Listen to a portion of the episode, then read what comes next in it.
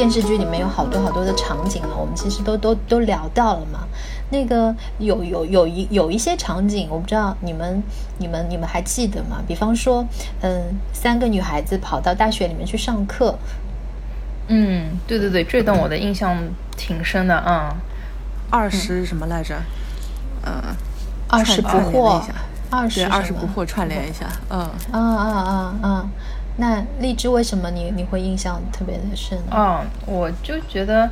嗯，这一段感觉好像。呃，跟其他的剧情有点脱节，好像哎，怎么突然就跑到大学去了？但是你又反过来想想，这是一个很好的场景，因为他们是在去回顾十年前的自己，通过去跑进大学，偷偷一排去就坐在偷那个最后一排偷偷的上课，去看哎，回忆自己二十岁当时在干嘛？后来发现哦，原来自己二十岁的时候在焦虑这个焦虑那个，再看看现在自己三十岁。呃，那些二十岁的问题都不是问题了，然后他们 衍生到告诉自己，哎，如果自己已经四十岁了，回头看自己三十岁，可能现在的问题都不是问题了。嗯，这个就让我嗯比较能感受到，就是呃，其实人的生活并不是变得越来越简单，其实生活是变得越来越复杂，越来越难。你每每增长一岁，你可能要那个。肩上的担子可能要更重，但是是我们变得更加睿智了，就是，嗯，就英文就是变得更加 tougher 了，就是更加更加强悍了，啊，所以可以 handle 这些生生活当中的鸡毛鸡毛事情，所以他们这也是一个嗯很好的一个点题吧，我觉得他们由此而那个感慨哦，其实只才三十而已，后面的人生还有很长的路可以要走下去。我觉得就是我看到这个场景，其实，嗯，我们都怀念，都怀念过去嘛。那怀念过去，并不是想回到过去，只是想体验一下当时的那样一个比较年轻的这样一个一个心态。就是，但是最终回到现实，哦，我我会觉得，哦，我我可能还是，嗯，要记住当时我自己，我我我我我想，我我我我是怎么想的。我我当初我对我我立志要成为一个怎么样的，或者是呃没有被因为时间的流逝或者是社会的这样这样一个一个所所所改变。那我觉得这是三个女孩子回到大学里面她们的一个一个一个感触。我觉得那一段好像也是呃那什么钟小琴的一个转折点吧。就她那天还就是刚离婚，心情不好，对对对对对对。然后我觉得，就是反观一下自己年轻的时候，然后，呃，再再再回过来想一想，比如说他们后来离婚，就那几集还蛮好玩的。就是离婚了之后，他们各归各，生活在一个屋檐下，那那几集我觉得还是挺好玩的。嗯，可是对，可是我看了这个上大学的片段，我其实。仅仅只是怀念而已，好像我没有特别想想想想想想回回去的感觉 啊，我我有这种感觉。然后我在看我自己，我我觉得当下我可能我我我我我要变成一个更好的人，我觉得这个会更更有意义。对，王老师准准备怎么样变成更好的人？呃，就我不用三我不用三十而立嘛。就对吧？我就是过好每一天，我觉得这是认真过好每一天最有意义的。对对对对对，活在当下了。对对对，活在当下。嗯，还有一个情节，我我记得也是最近这个朋友圈写的挺多的，就是为了进入这个富太太圈，然后这个顾家要去买一个奢侈品包。对对对对对。嗯，我我其实不太了解，不太真正了解，我不知道这个有钱有钱人的这个阶层到底是什么样子的。当然，我身边有一些朋友，他们也也算是，呃，在上海属于中中产吧，这样一个一个一个水平。那我觉得他们，嗯，倒没有这样子，特别特别的低调。然后，呃呃，即使有一些奢侈品啊或者怎么样，可能他们平时都不不太爱爱爱晒或者或者怎样。特别特别低调，穿的也特别朴素，说话什么也特别没有架子，所以财不外露，对吧？对对对对对，所以我哎，那个你你你你们了解这个所谓这种富太太圈有有钱人的生活，真的是有那么夸张吗？嗯，我是没有进入过这个圈子，我真不知道。但是我看豆瓣上是有一个作者是写的是，好像是他老婆是富认识一些富太太，然后他就说一些富太太当中的生活状态吧。嗯，我我是能，嗯，我我我可以稍微讲一下我现在公司的一个老板吧。嗯，我现在的大 boss 他是属于在加拿大比较有钱的。嗯。我不能说他可，我不能说他是 top one，但是我觉得他前百分之 five percent，就百分前百分之五还是可以排得到的。我是怎么知道？是我有一天就是去查他的名字，然后他的名字跳出来之后，因为他的姓比较特殊一点，然后他的姓跳出来就把他的一些兄弟啊什么就都带出来了。他的他的家族，他有几个兄弟，每一个人都是，嗯，都是公司里面都是自己创业，然后公司里比较厉害的一些人。都是 CEO 什么，然后他们家族还有一个私人基金，然后 后来我去查这是什么私人基金，我就去我都什么都不懂，我就去查，他其实好像是，嗯，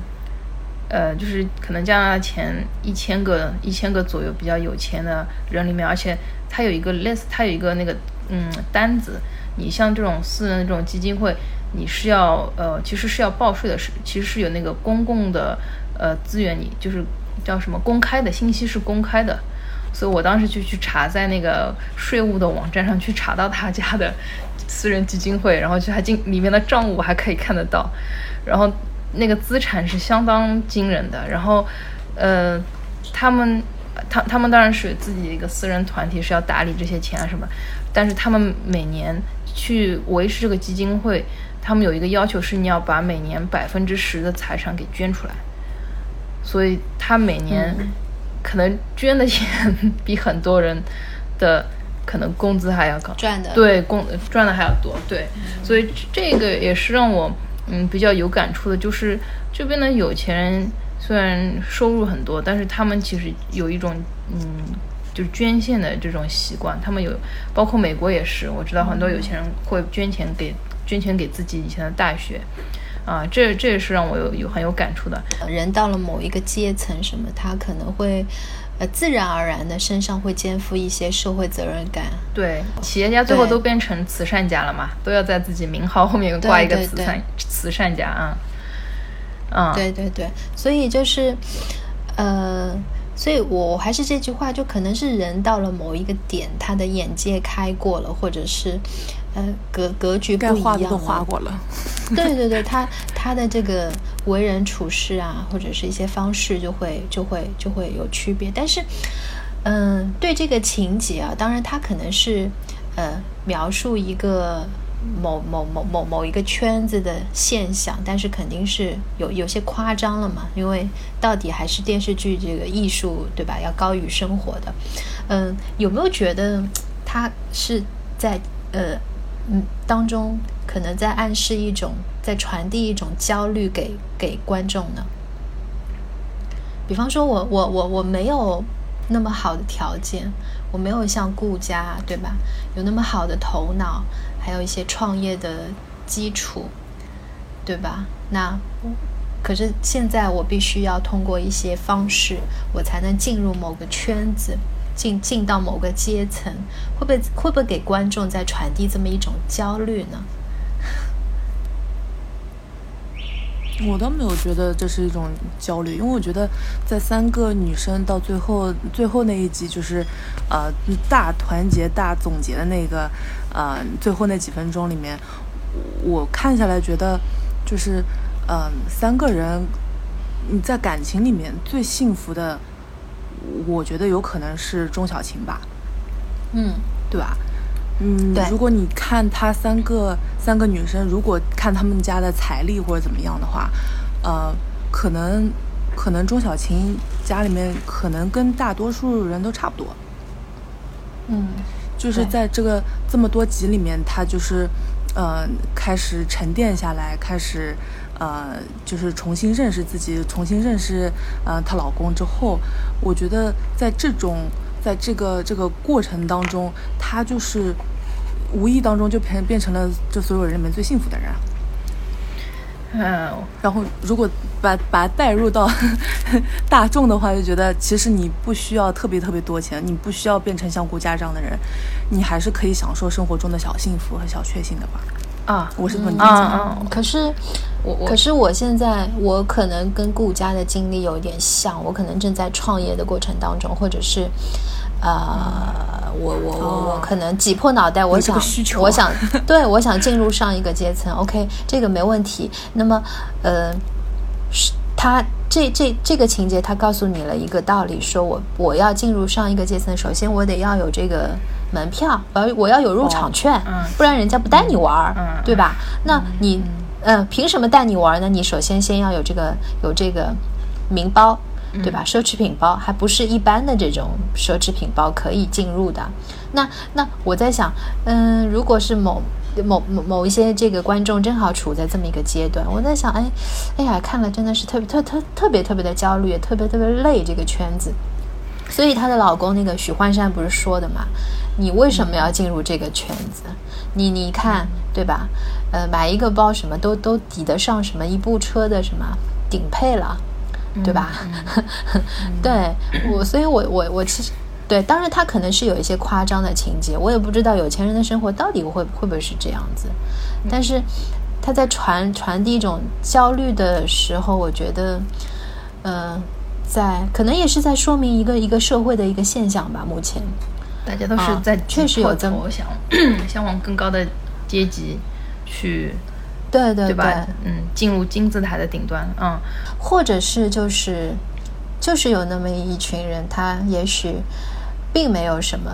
所谓的呃文化，并没有所谓的这些呃有学识的东西，大家就是凭这些奢侈品的东西，包啊、衣服啊，然后在那边在那边对，在那边装神弄鬼，像像真的一样。莫奈和梵高搞不明白的。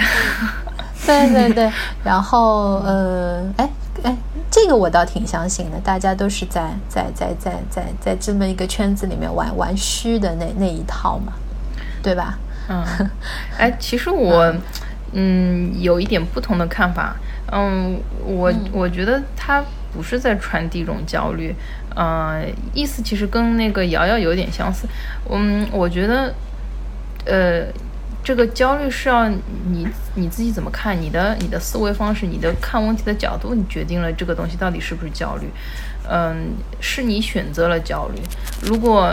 像呃像钟小琴对吧？你你就算把她安插在那个王太太边上做邻居，她也没有想，她也肯定不会想我要挤破头进去对吧？她她就觉得蛮好，我养个猫对吧？追个剧，这就是他的生活。他他没有焦虑，他没有觉得哦，顾家比我有钱，顾家公司又资产上千万，他他没有啊，他他没有觉得我要跟顾成为顾家一样的人啊，他就没有这种，因为他选择了不焦虑，然后呃他选择了就是接受现在的生活状态，而顾佳感觉是里面好像最最拼的一个人啊，我要嗯进太太圈，我要更多的资源。呃，但我觉得他其实是已经等等他创业到了这一定到了这一个程度之后，很多事情可能就嗯，你的生活状态改变之后，很多很多东西就变成你你的一种习惯了。呃，你可能觉得，可能啊，你觉得。举个不太恰当的例子，对吧？你每天喝一杯什么牌子的咖啡，可能要二三十块钱。你你刚刚是一个大学毕业的学生，可能觉得哇，这好奢侈啊。呃，你可能还咬咬咬牙，偶尔喝了一杯这个这个牌子的咖啡，你恨不得要晒朋友圈，让全天下的人知道。但如果你 呃，你是一个年薪百万的人。一一杯二三十块钱的咖啡对你来说是很便宜的一个呃一个消费，你每天都可以喝一杯，甚至每天可以喝三四杯。但你那时候没有人觉得你是在炫耀，但你那个时候可能就会觉得，哎，我要二三十块钱的咖啡可能太便宜了，我可能要要喝更加好一点的。他有了这个经济实力之后，他就会去寻找跟他相匹配、相对应的一些物质的生活，包括他的朋友圈也会随之。那个就是自然而然的改变，都会变成一个可能境界更高，因为你，嗯，一旦进入了这个圈子之后，就会认识这个圈子人。当然，我觉得，嗯，电视剧当中有几个场景也表现出顾家就，呃，有一点点小小的焦虑感，就是，嗯，把他儿子要送进那个幼儿园，嗯，或者我儿子要学那个马术，呃，因为可以加分，以后让他出国留学什么的，啊，这个，这个。怎么说呢？这也是他是顾家的一种选择，而他其实在他的能力范围之内也是可以达到的，并不是那种，呃，我觉得真正的焦虑是你去追求一种可能跟自己现在生活不太匹配的一种状态。比如说你是一个呃工资很一般的小白领，但是你就一定要要一个 LV 的包，可能你就可能吃三个月的泡面，就为了节省下来。但你你呢你。终，当你终于买下了一个 LV 的包的时候，你还去挤地铁。但是真正可以随便消费一个 LV 的包的人，出入都是有可能私人司机啊或者什么的，就根本不会，呃，把这个包当回事情。我觉得这是个选择的问题。嗯，呃，但是这一点上我还是，呃，还是比较欣赏顾家的，因为我觉得他有实力可以进入这个富太太圈。对吧？甚至和每一个人打好关系啊，对吧？跟他们混熟，但是他也也也有勇气。哎，我不跟你们玩了，我我我离开。我觉得这一点上，我还是挺挺挺欣赏的，挺佩服他。嗯，对，对我没有说我最后还是那个必须必须对吧？必须嗯那个缠缠着他们或者怎么样赖赖着不愿意离开什么，因为。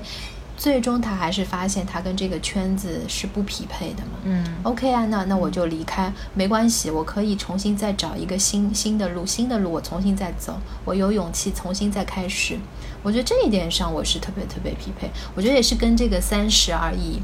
这个所所所所传递出来的特别特别特别的吻合。就是我可以我可以试错，我可以我可以做错事情嘛。但是这些经历给了我很多的体验，让我成长。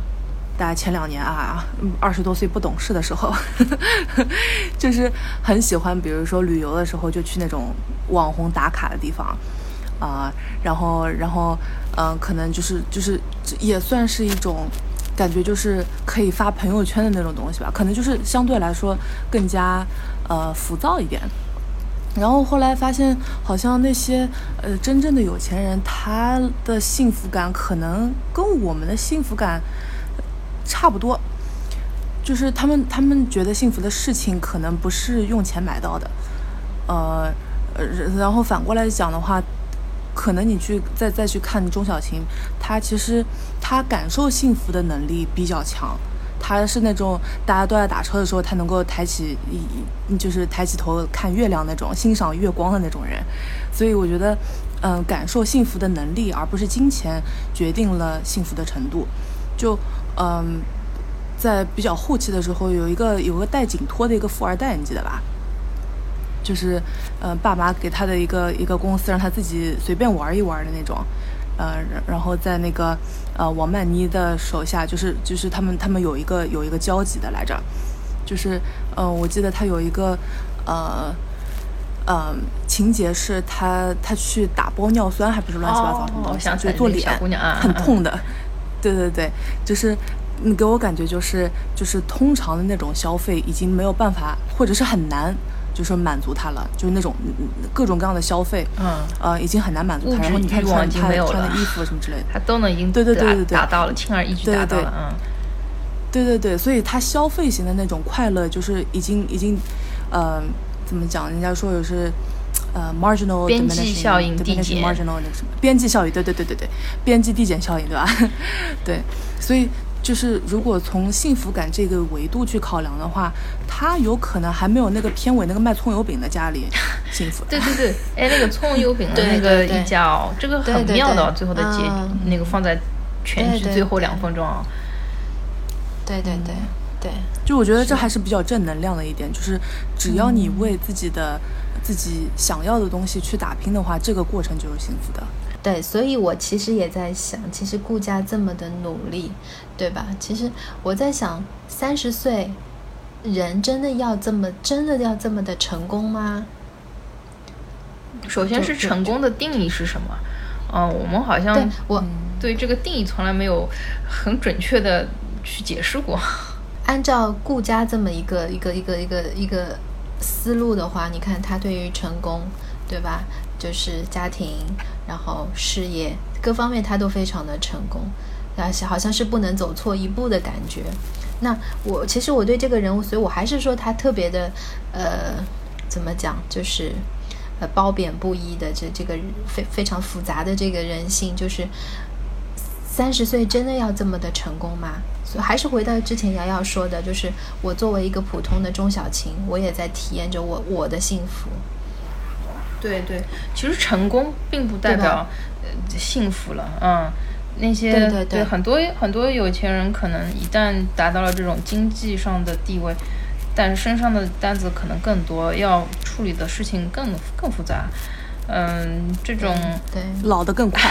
对对对对对，嗯，对我我我最能想到的那个第一个例子就是，嗯，奥巴马当他那个当上总统，在那个零零九年时候总统宣誓宣誓仪式的时候，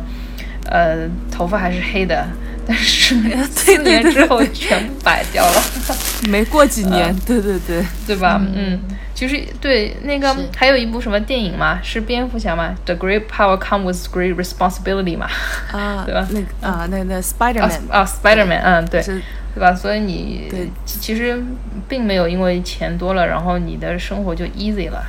嗯，其实你其实生活是更、更难了，但幸福感是是可以选择的。你那那一家卖葱油饼的，在那个每一集最后结尾，对吧？跟一个孩子，他们他们一家可能就窝在一个很小的房间里面，生活条件跟随便普通人比都是属于平均以下的了，但他们很开心啊，那个小孩子，呃，三口之家，对吧？天天都是乐呵呵的。他们那种小小的幸福，就是用个流行词什么小确幸是吧？对对对对嗯。对，是的，顾家这么一个形象啊，包括呃，当然她的呃人设啊，包括最后她的老公的出轨，我我我我我就也是联想到一个电视剧里面特别特别特别有意思的一个场景，就是林有有这个人物，你你们应该都记得啊、嗯嗯嗯，那个呃，有一个是他和许幻山一起去吃冰淇淋，所谓网红冰淇淋，然后他舔了一口对方的冰淇淋，哦，对对对。然后让，他给自己舔一舔，对。他好污啊，讲起来。这个情节，我倒是对我我准备下一期节目里面问一下淘淘，问一下队长，对吧？如果你是、这个、招架得住吗？对啊，如果你是这个这个男生，这个男的年轻貌美的女孩子舔了一口你的冰淇淋，对吧？你会怎么样？这个我们节目里面不好像没有办法继续讲了呢。你们如果是林有有的话，年轻貌美的女孩子，然后对面坐着一个你们挺欣赏的男人，哎，你们会你们会做这个事情吗？要看那个男的有没有结婚了。啊，林有有这个角色还是属于呃小三的这个怎么说，像像工具人一样的，就他的 这个心理的描写，包括前因后果，其实没有说的太清楚。反正一出现，反正就就变成莫名的就崇拜这个许幻山。哦这么一个一个一个角色，对吧？对对对就他没有交代的太清楚。那么，嗯、没关系，但是我觉得，嗯，就他的这个这个这不像以前的一些国产剧啊，一些也也有描写这种所谓出轨啊、小三的情节，但是会写的特别的呃有有前因后果、有理有据，为什么为什么会莫名的对吧？对对，一个有家室的男人会有种崇拜和爱的感觉。嗯，所以这这个这个上面确实，我也觉得是有点挺挺挺莫名的。嗯，我我们可以留着下一次等好淘淘和队长来的时候来问一下。期待期待，他们能不能招架得住啊？对对对对，或者是即使林有有也好，我就觉得，哎呀，这个这个物质啊，这件事情啊，在这个社会上现在还是真的非常非常的重要，对吧？那么，嗯，你们有没有这种感觉？就是现在所谓的真爱，真爱肯定跟物质没有太多的关联了。那真爱是不是在这个社会上已经这个物质的社会已经消亡了呢？就是我这个年纪，深入灵魂的问题啊。对，我觉得，我觉得这个年纪，我还还可以去谈真爱吗？我觉得王老师，我觉得，嗯，你从你这个这个提问的，呃，这个，就是我我猜想的背景的话，呃，就是这个这个问题的来源的话，我觉得，嗯，有的时候这种非常深入灵魂的东西呢，想太多呢，呃，是是是说明你是非常有深度的一个人，但是呢，有的时候这个理论还是要联系实践哈，呃，做一做就知道。哎，对啊，王老师，因为。要不要现身说法？这个，因为，呃，这个这个这个王王曼妮之前她有说嘛，她说：“哎呀，我二十几岁的时候，我想我三十岁，我觉得我三十岁非常的遥远。然后那个时候我就觉得二十几岁，对吧？我可以呃谈恋爱啊什么。那到了三十岁，如果我还没有结婚，也许我就会去将就了，我我可能被迫要去妥协生活了。可是我到了这个三十岁这个点，你看我还是这样。”就所谓的将就，你觉得对一个人来说，其实好像真的是不太可能。到了这个点，你看他的这个爱情观，事事实上还是出于他本本，呃，怎么讲，本身的内心的这这样一个需求。其实，其实我问这个问题，还是想问，就是我们现在都到了这个三十岁这个年纪了，无论是已经是婚姻这个状态，还是单身也好，或者正在正在恋爱中，就是。我我们三个人对三十岁这个爱情观到底现在还是什么样子的呢？哎呀，这个真的是直击灵魂的问题。啊，对，人妻可以先先讨论一下。嗯啊，对，可能可能我还是问的有点大哦，因为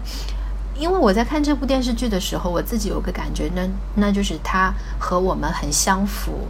但说明它很现实。但是呢，这部电视剧又很又又又传递了一些东西，我觉得是挺世故的。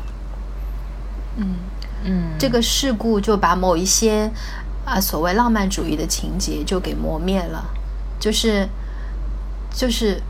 我我所以我我我我一直都在问嘛，说哎三十岁到底要不要那么成功啊？我我难道我就不能走错路吗？或者是嗯？呃，所以，我我就觉得这个王曼妮这个人物就特别特别符合这么一个，他对于，就说，呃，他对于这个爱情的追求，就是我我还是要做我自己，我我我我我必须忠于我自己的内心，我要物质也好，我要爬上一个阶层也好。我觉得这个电视剧其实最后传达的信息还是很很正能量的，嗯。你，你看，你看，最后王曼妮她的其实条件还是可以的，对吧？自身条件，头脑也挺聪明的，呃，也挺卖力，那个身材、脸蛋都挺好的。但是她最后就选择了，呃，还是自我深造，对吧？她觉得这个世界很大，自己看到自己看到的、接触到的太小了，所以最后她三十岁也也没结婚，那个男友。有个很喜欢他那个咖啡店老板等他，愿意等他，他也没有妥协，他还是很自我的去追求自己想要的生活，然后他也愿意为自己的选择做出，嗯，这个代价，做出为这个代价而负责，嗯，我觉得这是一个其实，那，嗯，怎么讲？我其实。更想表达的是，就是说三十三十岁的女生，你说恋爱结婚，我觉得在大大城市里面，对吧？我为了谋求一席之地，我们就彼此互相支持。我记得，因为之前我我谈到过一个那个美剧嘛，二十年前的欲望都市这些，对对对，嗯，就是人的就女女人在成长的阶段这个过程当中，就是焦虑啊、彷徨啊，我觉得都是有的，但是。我觉得事故就不应该是那个主旋律，就所谓这些奢侈的东西，豪宅也好，这是什么爱马仕也好，金钱本身也好，嗯，不是因为，不是因为，不是因为他们赋予我们意义的，嗯，我我我不知道你们能体会到这种感觉，我能体会到，就是如果你对，如果太这些都是外界的物质，但一旦这些外界的物质。不在了，那你还要内心感到快乐吗？对，如果说你太太世故了，可能就会呃失去了一些东西。比方说我我欣赏一幅画也好，或者说去享受也好，凡事都非常的功利，然后就感觉就少了那种 enjoy 的那种那种很很很很很很轻盈的那种那种状态。然后呢，就觉得好像都是那种很世故的，我在算啊，我在我在我在再去取舍，这当中很就是有有种上海话当中老结合和那种这种感觉，这种计较和和和和那种紧绷的感觉，对，所以我觉得，我觉得这可能也是这部剧给传递的一些传递出来的一些一些一些感觉。那那。我那我希望知道，我三十岁的时候我还是活着的嘛，就不是一个很麻木的状态。嗯，我三十岁，我还是可以内心有有很多很深的体验和体会的。嗯，还是充满希望的。对，对我还是知道，我我我还是知道，哎，我我我是谁，我在干嘛。对吧？我在哪里？三个灵魂拷问，我觉得我我还知道我自己，对我我我内心里面还是有那股就是少女心也好，或者是对浪漫主义的一种崇拜也好，就珍惜也好，我觉得我我我我我这种感觉一直会支持着我走下去。对，所以我觉得，呃，我当然不是说不是批评这部剧不好，但是当然也也也肯定是大家看会有不同的角度或者是体会。但我觉得它某一些方面，它除了传递出来很现实的东西之外，我觉得也在也在在传递出一些，我觉得觉得哎，好好好好世故哦。有有有有这种感觉，对。那王老师有没有想过像王曼妮一样的哈，两个王哈，嗯，他会不会在剧，他会不会在剧中的时候，就是快结束的时候，他就也体会到了，比如说这个大都市的，就是一些一些对金钱的欲望也好，或者是呃呃自己的小镇对对自己三十岁的期待也好，可能对他来说，他的选择就不是特别多了。所以，呃，与其他他又是一个非常想去想要掌控自己生活的人，然后与其在一个呃，就是就也也也，比如说，呃，通过一些试水了之后，发现自己还是有可能去外面闯一闯，然后去探索一下新的可能性，因为毕竟。呃，可能就是怎么讲，就是有的有的一些国家，他们嗯相对来说更加多元啊，更加包容啊，或者是说对成功的定义更加宽泛一点，就是呃贩卖焦虑的那种情绪可能相对来说不是那么强，嗯，所以他才会决定要出国，会不会有这样一个考虑在里面？会不会也是，比如说编剧的人，他他觉得，哎，像是王曼妮这样的人，要不还是出去看一看，说不定就找到了一个又爱自己，也又又三观又正，然后又有钱的老公。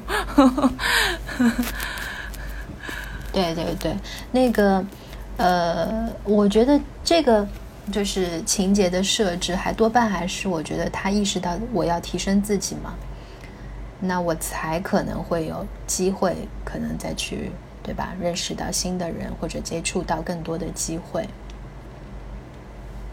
对吧？嗯，对。所以，我我我觉得，其实我们三个人观点还是挺挺像的。就是说，所谓这个真爱，在这个物质社会，还还还还都是还都是有的，肯定是有的。即便是你看他现在传递出来一些社会比较浮躁、比较物质，但是我们心里面内心还人就人就会去相信。嗯，对，对吧？嗯。对对对，而且我对这部剧还有一个点，我感触非常非常的深，就是你发现吗？三个女孩子无论碰到什么事，开心的也好，不开心的也好，她们彼此都是自己最强大的后盾。嗯，闺蜜，嗯，你们有没有发现？闺蜜对，最强的后盾。对，对对对，这个时候你会发现，嗯，我。我我即便钟小琴有父母在身边，我我我我我还是宁愿去找闺蜜，闺蜜帮我的忙。他们真的是，呃，可以在背后碰到什么事情会帮你出主意也好，或者是推你一把也好，或者你该该让你暂停了的时候，他们会会劝你，会告诉你，会提醒你。我觉得这种女性之间哦，这种很强大的这种相互鼓励呀和这种扶持的这种这种情感，我觉得是特别特别特别好的。嗯，很向往，很真的非常令人向往。对对对对对。如果真的在自己生活当中有的话，也是属于很幸运的。对对对，甚至有的时候觉得现在女性独立到一个一个程度了，都觉得没有男朋友 OK，但是必须要有一个比较好的闺蜜 支撑，对吧？对对对或者是嗯对，对对对，也希望对我我们的节目也像这样子一个一个一个一个关系，大家在听节目的时候，长期对对的发展。对，嗯对对对，有我们女女女生听到我们节目有感触的话，还可以给我们留言呐、或者我们一起相互探讨啊。嗯，可能三十岁之前，或者是嗯嗯比年纪比较轻的时候，大家都比较喜欢交友广泛呐、就是不一定需要给自己很大的多么多么嗯多么谈得来，就是可能会交友更加广泛一点，嗯、但是可能随着年纪增长，嗯、对就是朋友的这个呃需求，可能相对来说就是嗯、会更加呃少而精一点吧，对，少而精这种感觉，嗯。对对对，是的。所以嗯，哎，求质量呃求数量了，嗯。怎么感觉跟其他的东西有点像呢？女女女性其实也越来越知道，在我自己人生这个过程当中，我越来越需要什么。我我有选择性的可以舍弃一些东西，保留保保留一些精华的，对对吧？我是呃希望希望男生也是这个样子，我相信男生也是这个样子的，对，就是那种狐朋狗友少一点啊，嗯、对吧？都是那种身边就是比较少而精的那种呃，呃对对对互助的那种人。对，我觉得我们三个人真的太积极向上了。我觉得感情跟婚姻还是有点区别的，特别是嗯人妻荔枝小姐哈，肯定给我们有有很多就是啊，有有有经验可哦以，聊一你聊。你是属于 处于一个非常激情四射的一个呃恋爱状态，也可以跟我们一起分享哎，你又知道了？哎呦啊！爆料了，爆料了。还是回到电视剧，我挺赞同这个顾家的观点的。这个婚姻夫妻两个人就像一对合作的伙伴嘛，嗯，大家大家凡事都可以有商有量的，可以彼此合作嘛，对吧？把这个把这个这个婚姻至少质量还挺高挺高的。呃，俄亥俄州立大学哈，呃，它嗯有一个、有一个像健康中心一样的，它是一个研究中心，是专门研究嗯、就是长期关系和婚姻的。就就特别特别特别精准的一个点，然后他在里面就是他他就是非常科学的去研究，比如说人的压力激素啊、婚姻状况啊，然后什么什么各种各样的主观的也好、客观的也好那些。呃，怎么讲，就是嗯 measurement 参数啊什么之类的，他们有很多很多那种，嗯、就是研究的成果吧。其中有一个，他就说，总体来说，呃，婚姻是一件好事，嗯、但是呢，只有有质量的婚姻才可以，呃，提升你的生活质量。嗯，就是就是可能也也有可能是可能是政治的目的哈，因为毕竟每个家庭对整个社会来说都是一个细胞嘛，嗯，你这个细胞的就是大小，然后比如说可延续性，然后人口什么乱七八糟，可能也会在里面吧，嗯，然后嗯，如果我们有机会的话，可以可以提一下我我之前嗯有看过两本书，哎，是不是要到了我们推荐书目的环节了？对对详细情况看公众号。嗯，对对对。对，关注一下公众号。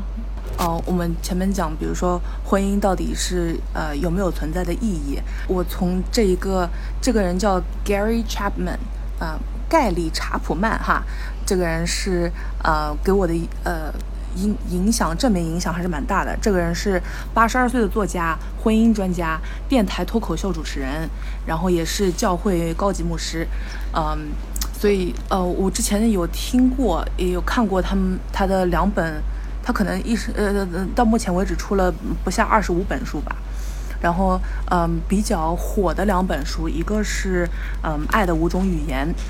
呃，《The Five Love Languages》，然后还有另外一本叫《婚姻的四季》，《Four Seasons of Marriage》。然后，嗯，这两本书就是我在我在看那个三十三十而已的时候，我就觉得，嗯，就是不仅带入了自己，带入了我爸妈，然后甚至是看就是就是看三十的时候，我就觉得哎，钟小琴、跟陈宇啊，然后比如说呃，然后其其他的夫妻也是，就是那种特别是自己感觉那种啊，哎，感觉生活当中嗯本来这种人啊蛮恩爱的，但是完全想不到。随着时间流逝，他们的感情为啥就淡了？那种，呃，在这种想不想不太清楚的情况下面，我觉得，呃，特别是《爱的五种语言》，就非常非常理性，然后客观的，就把很多男女之间相互互动的那些，呃，具体内容，把它归到五种语言里面去，然后看看问题出在哪里，有没有更好的方式让对方体会到爱，嗯。然后，呃，我简单说一下，就是，呃，爱的五种语言一共有，呃，一共有这五种哈，呃，一个是肯定的言辞，精心的时刻，呃，接受礼物，服务的行动，还有肢体的接触，就是，嗯，比如说肯定言辞的话，就是表扬啊，感谢啊，你积极倾听啊，然后比如说当好评师啊，呃，成语哈，就是一开始的时候就是特别好的一个反例哈。他就是呃，他是就是呃，非常不给鼓励的那种人，呃，然后比如说精心的时刻，就是嗯，比如说呃，男女之间一对一的相互陪伴，呃，比如说什么出去搓一对儿啊，一起完成一个项目啊，呃，比如说一起出去旅游，什么房车游啊，呃，他的他的他的重点就是嗯。他们在在一对一的这个时间陪伴的时候，是不受其他东西或者是其他人或者其他事情干扰的，嗯，然后接受礼物很很很很很简单，就是比如说包啊，啊红包啊，然后比如说什么清空购物车呀，嗯，他就觉得，嗯，在在接受礼物这个方面，如果你带有一些，呃，呃。策略性或者是目的性，配合好比较好的文案的话，你这个效果还是比比较好的。呃，服务服务的行动的话，就比如说在家里面做家务啊、做饭呐，或者是有有有小孩的时候，什么各种呃一堆鸡毛的呃满地鸡毛的时候，你可以呃去帮忙，这个就是相对呃服务的行动。然后最后一个就呃肢体接触就更不用说了，就牵手啊、拥抱啊、接吻呐，啊为爱鼓掌啊啥的都算哈。然后这个关键里面的，就是就是这五种，不是每个人都会接受这五种，或者是每个人都会说这五种爱语的，就是每个人他都有偏好接受的爱语，通常是一到两个，然后，嗯，也有最擅长说的那种爱语，通常也是一到两个。那么给对方，嗯，说对了的话，那就是加分。或者是在书里面，他写的就是给自己的爱箱可以加油，就是 love tank，嗯，但是你擅长说的和对方希望接受的，呃，十有八九啊，他他他不不不会百分百契合的，嗯，非常典型的案例就是，比如说像陈宇那种在那边拼命的做服务的行动，完了之后做的还非常的隐晦哈，嗯，但是呃，钟小琴那个时候就是非常希望有肯定的言辞。还有精心的时刻，他们可以一起一起出去呃享受一下呃，比如说呃郊游啊什么之类的，有仪式感。嗯，订个套餐对对对对，那种那种仪式感。对对对对对，我我有一段时间我在想，会不会钟小琴是那种呃喜欢收礼物的人？因为她三十岁的时候不是给还给自己买了很多衣服啊、什么包包什么什么之类的嘛。嗯，后来我发现。可能还是可能还是精心的时刻，因为他比较享受自己给陈宇做饭，然后陈宇给他做饭的时候，他也他也呃就是比较感动嘛。我我们可以在这公众号里面可以继续再呃就是延伸一下《爱的五种语言》，让我就是重新认识了男女互动的这个呃这个过程，然后他对呃婚姻的影响，或者是长期关系的那种影响吧，嗯。就是呃，我前两天还刚刚看到一个呃公众号里面有写，他说，呃，美国加州大学社会学家呃调查发现，男生做家务的多少跟这个为爱鼓掌的次数有直接的关系，就是直接的关系。然后呢，他们在在在就是分析这个原因的时候，嗯，就说主要是因为男生愿意分担家务的话，就会给女生一种公平感，就是服务的行动嘛。所以说，你做家务做的越多，女生就越开心，越开心，她就可以接受其他的，对吧？呃，爱的语言。大家以上那个姚医生说的话都是重点，大家都要做笔记。啊，不敢当，不敢当。呃，还有一个自己生活当中的例子吧，就是七夕情人节，我我我爸有一个快退休了的一个开厂车的司机哈，然后他他那天他就给老老婆买了一枝花，然后放在嗯、车里面。然后，呃，他他放车里面准备回家之后送点儿，然后一车的中年男子都羡慕嫉妒，你知道吧？呃，然后然后就觉得，哎呦，你们都已经对吧，这么多这么老夫老妻了，你还送花啊？然后，嗯、对那个厂车司机，他就他就给大家就就上了非常非常生动的一课。他说，哎，你说，呃，那个老婆就算年纪再怎么大，或者是呃，就是结婚再怎么久，他们其实内心都有一点小女生的样子。你就算送一枝花，你只要把文案做好，对吧？你就说他有多么多么特别。嗯，对，礼不在贵，你就呃，就是跟跟他说，就是就是让他感觉到，嗯、自己的特殊的地位了之后，人家就会觉得很开心。呃，然后，然后最关键的是什么东西？就是这个一车的直男听着，嗯，听了之后啊，包括我爸，呃，连回去了之后连照抄都不会哈，回来宁可把这个故事讲给我跟我妈听，然后 也没有也没有想到自己回来的时候了跟了跟什么什么报报摊，对对，买一枝花，You have one job。对，反正，所以，所以我我觉得，嗯、就是就是有我们听众听众群里面有比悟性比较高的男同胞哈，说就是，嗯、就说比如说像许幻山这样啊，一刚开始已经做得非常好了，呃，为什么为什么好像做什么都不对？呃，可能不是对不对的问题，可能是嗯对不对胃口的问题。这一点的话，还是可以，我们还可以参考一下这个，呃，三十而已里面的一个成语的这个案例哈。只要他多多练习，有一份心在那边去说对方的爱语，嗯、长期下来，真的就是这个方法就是呃。有病治病，没病强身的那种，希望大家都、都呃看了之后都可以呃往幸福更迈进一步哈。对对对，嗯。哎，对，我我加一点哦，因为我我觉得这是一个文化，也这也是一个文化上的不同。国内好像对就有一种概念，什么都老夫老妻的，不要搞搞牵奶色了，花头巾很多的。呃，但我我 我在嗯，就是国外生活久了之后，我会发现呃很多这种 couple 啊，即使都已经很多年了在一起，他们每个星期或者每一个月，他们都会选一天，他们就叫这是 date night。就是那一天什么约、呃什么事情都推掉，就是那天我们要呃盛装打扮去个很好的餐厅吃饭，或者就那天晚上我们要就要去电影院看场电影。呃，这这个很多的孩子都送走啊，对，把把孩子送走，或者就把孩子就就找人找一个 babysitter 就呃看孩子，对吧？对就或者送到那个把丈母娘对对丈丈母娘那边去吧。对，就就两个人是一定要给自己留一个两人世界、两人空间。我我觉得在这边我看到很多。嗯，很多白人是这个样子的，呃 现在也慢慢就是、呃见怪不怪了，就发现这其实可能也是他们的一种文化。这一点在在国内好像还没有，呃，国内思维方式还是有点差异的。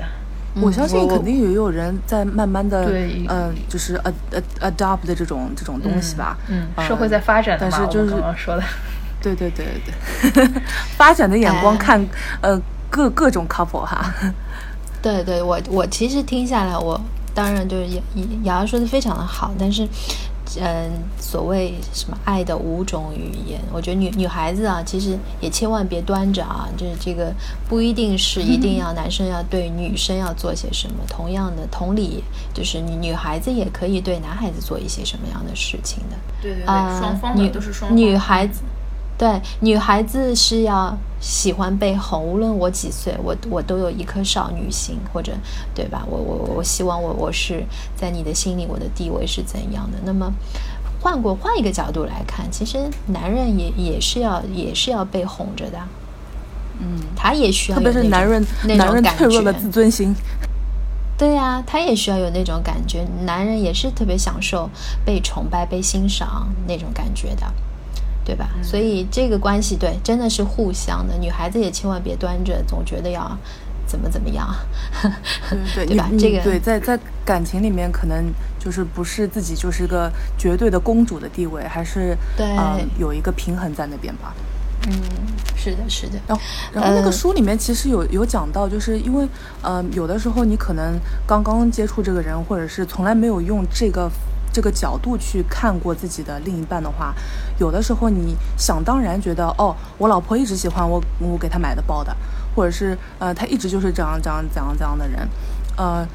这个呃这个这个观念是可以被改变的。就是说，有的时候你觉得嗯，你认为他喜欢，比如说像那个陈宇，他不是后来说的嗯。他虽然没有去接呃庄庄小琴，但是呃他不是发那个什么什么什么打车红包嘛？嗯，但是对对对，那个打车红包的时候，就是钟小琴完全没有提到过这个事情，对吧？嗯，所以这个如果当做送礼物的话，那钟小琴就是还是非常看重他们两个人一起出现在下班的就路上，比那个红包的价值要大很多。嗯，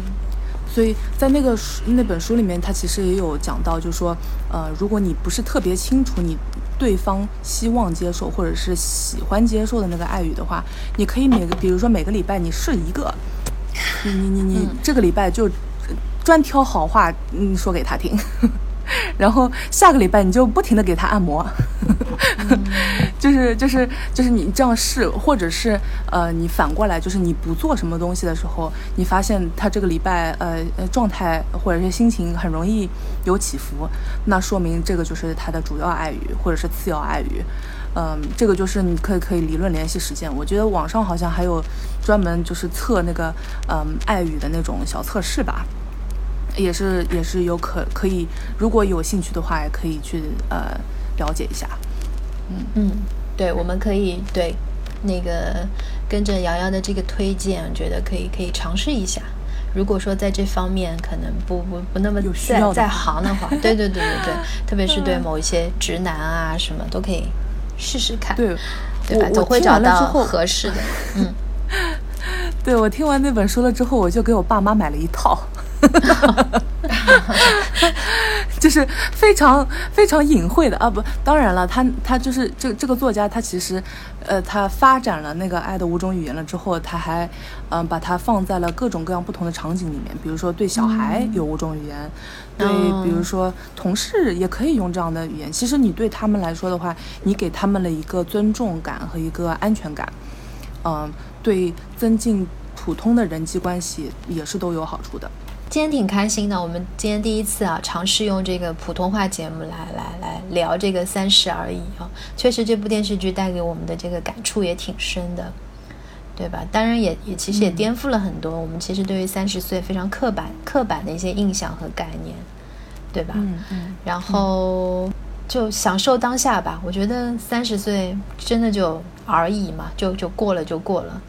其实还有，就是用上海话说，就三就三十嘛。对对对，啊，就三十岁嘛。年纪老轻了，不要急呀。对对对对对对，我希望对大家都能，呃，在接下去四十五十，我们都能还保持一个非常好的一个心态，认真的过好每一天，对吧？然后，呃，可以善待周围的人。我觉得。有的时候想要的东西，或者是嗯向往的生活，当然也是要靠自己努力而来的。但是嗯，哎，说不定哪一天你准备好了，对吧？你努力过了，它可能就会不经意的就出现了。所以这个三三十而已，就我们希望就是大家呃好好珍惜吧，就顺其自然的就就就这样过好每一天吧。我们下一期的节目。可以先预告一下，那个可以找找找，准备找淘淘和一位神秘嘉宾，我们想和男生去对话一下这个三十而已。对我也就是有点有点小期待哦，不知道男生眼里这个 电视剧会，哎，他们是怎么看的？所以期待一下我们我们下一期那个杨金邦 Radio 我们的节目上海话节目。我我很期待有我很期待有人跟我们说，哎，我最多能做到许幻山这个样子。好，哎，这就大实话了哈。我估计 淘淘要担心一下，他老老婆会不会在听？啊，那那那那那一段就必须要换成上海话是吧？对对对，好，非常期 OK，待。好好，嗯。对对对，好，嗯，感谢大家今天的收听。那呃，如果你对我们的节目有兴趣的话，可以在喜马拉雅上，还有荔枝 FM、蜻蜓 FM 找到我们。当然，也可以在呃微博上关注我们，还有以及我们的微信公众号。呃，如果你想进入我们的听众群的话，也可以先关注我们的微信公众号，之后加入我们的听众群，和我们直接面对面的聊天。那感谢大家今天的收听，那我们就下次再见喽。呃，大家再见，拜拜。大家再见，拜拜。